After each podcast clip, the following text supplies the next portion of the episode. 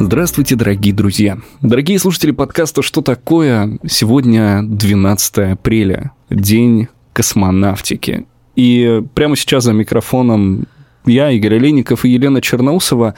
И сегодня я хочу поговорить о таком достаточно... О звездах, о космосе, о чем же? Что так ехидно происходит? А, в день вы космонавтики. Да, вы когда-нибудь смотрели в ночное небо с мыслями о том, а одни ли мы в этой вселенной? Угу. И? Хорошо. И э, не мы одни такие.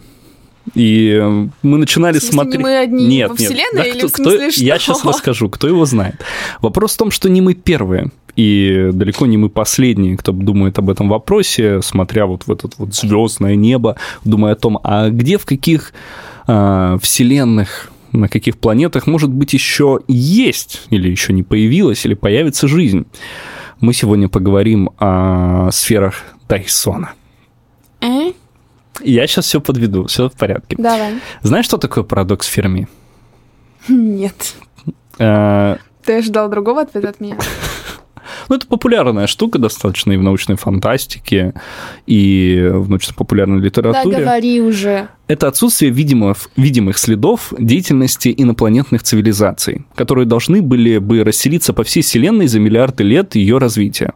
Парадокс был предложен физиком Энрико Ферми, который подверг сомнению возможность обнаружения внеземных цивилизаций, э, и связан он с попыткой ответить на один из важнейших вопросов современности. Является ли человечество единственной технологически развитой цивилизацией во Вселенной?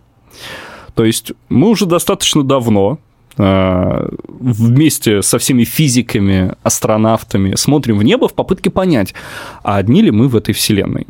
И парадокс Ферми нам в этом моменте нас расстраивает, потому что мы должны смотреть в небо, Мгм. и если мы предполагаем, что есть другие цивилизации, а, вероятнее всего, ну, как мы привыкли из научной фантастики, более развитые, может быть, у них лазер... Зелененькие. С большими глазами такие зелененькие классные, или серенькие. Худые.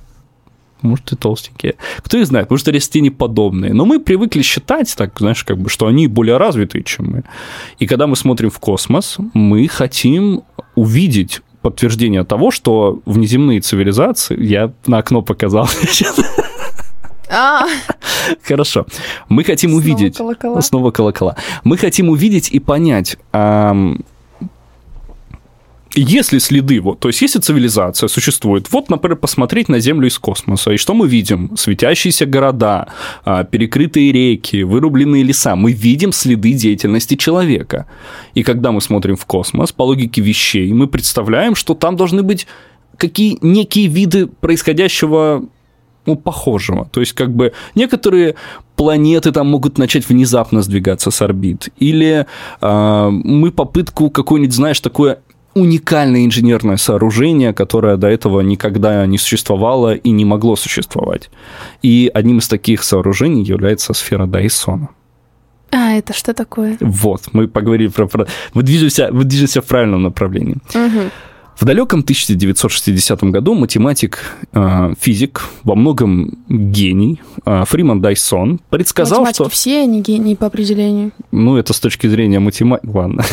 Предсказ- Он предсказал, что каждая цивилизация во Вселенной рано или поздно исчерпает все энергетические запасы своей планеты, при условии, что она живет достаточно долго, и что это является естественной причиной э, невозможности развития некой такой вселенской э, такой вот так- расселения многих видов по Вселенной.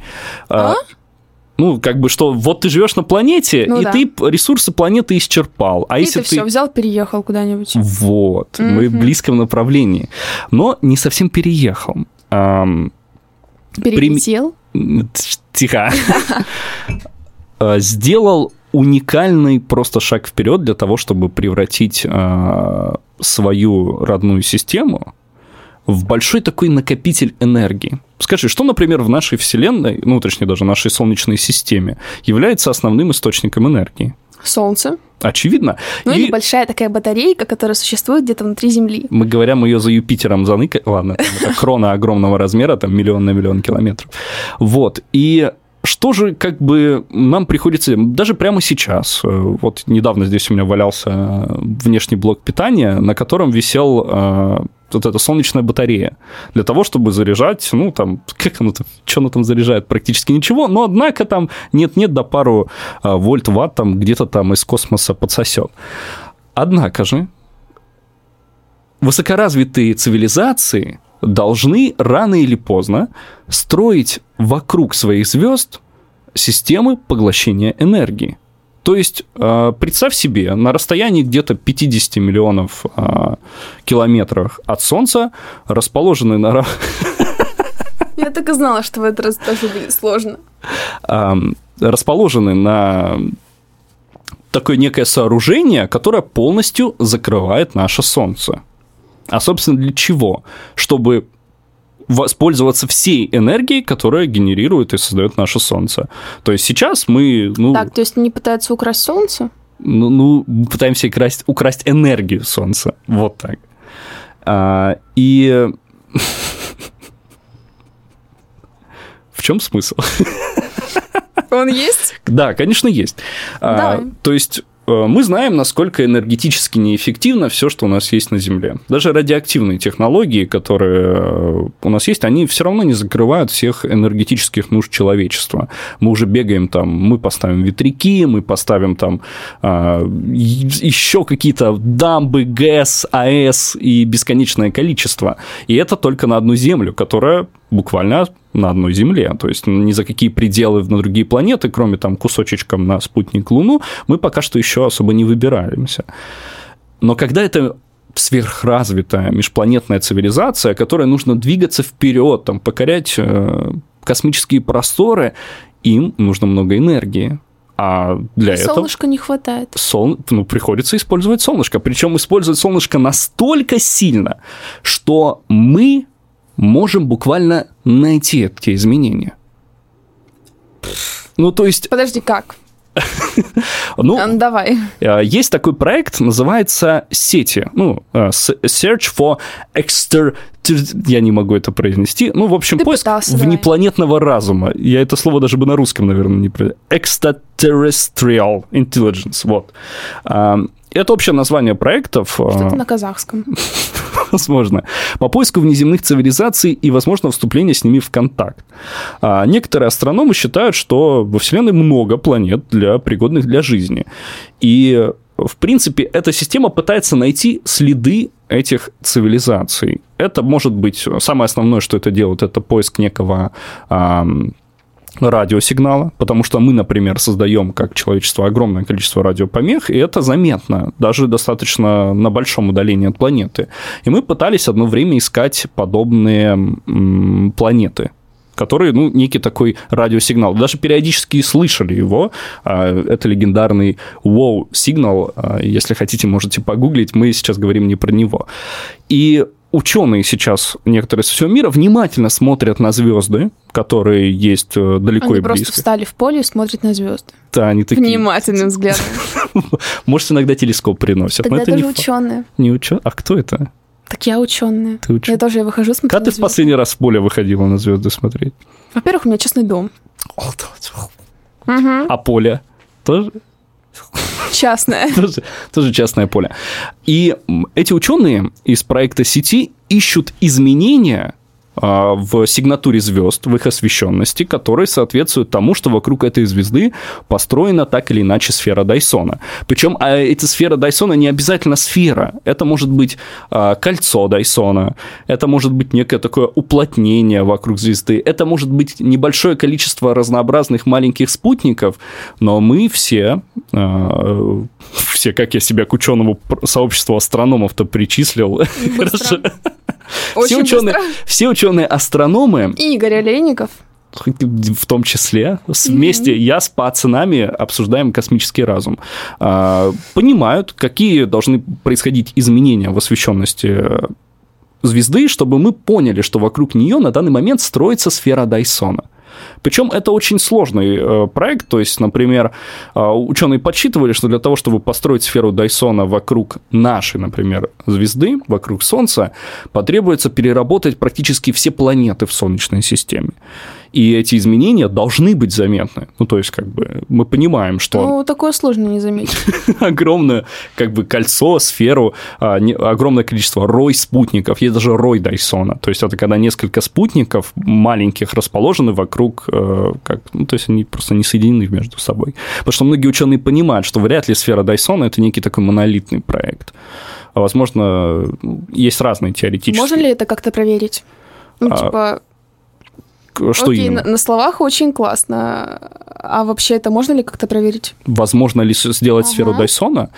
А, ну, сферу практически нет, потому что нет таких материалов, которые могут выдержать такое напряжение, во-первых, ну, между собой. Во-вторых, э, наше Солнце, да и все звезды создают огромное гравитационное напряжение, и вряд ли какой-то монолитный объект а, смог подобное давление выдержать.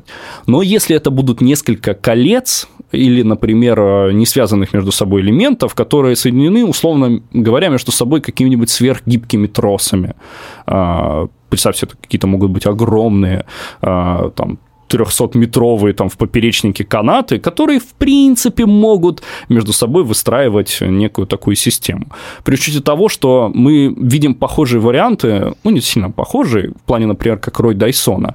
Мы видим, например, что есть планеты, которые вокруг себя э, имеют огромное количество спутников. Даже наша планета в целом, спутники, которые ее покрывают искусственно, я имею в виду, радиационные, GPS, ГЛОНАСС, они в какой-то мере держатся действительно в сфере вокруг нас. И если мы внимательно посмотрим с помощью правильных технологий, нам будет казаться, что вокруг планеты спутников летает просто безумное количество. Ну, в космическом масштабе, конечно, нет.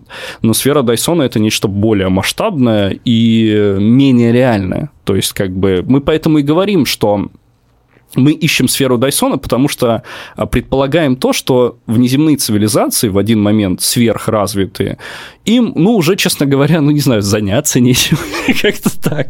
Что э, поделать, думаю. Что поделать и превратить в какую-то звезду, причем не обязательно свою, а просто какую-то ближайшую звезду, в некую такую огромную батарейку для того, чтобы выкачивать энергию, а, мы предполагаем, что они Господи, могут это как сделать. это все сложно. Э, ну, это единственный элемент, который мы можем пока оценивать, э, искать. Это некий такой все равно мысленный эксперимент Ферми был, э, Ферми говорю, Дайсона. Но, однако, мы можем понимать, что, скорее всего, ну, что-то такое масштабное, внеземные цивилизации, если они прям очень крутые, наверняка может быть, построит. Как, например, Россия строит стадионы. ну, вот как-то в этом плане. А мы масштабируем эту ситуацию до максимума и представляем, что могла построить, вот, например, внеземная цивилизация. Большой стадион. Большой стадион. Ростов-Арена в центре Юпитера.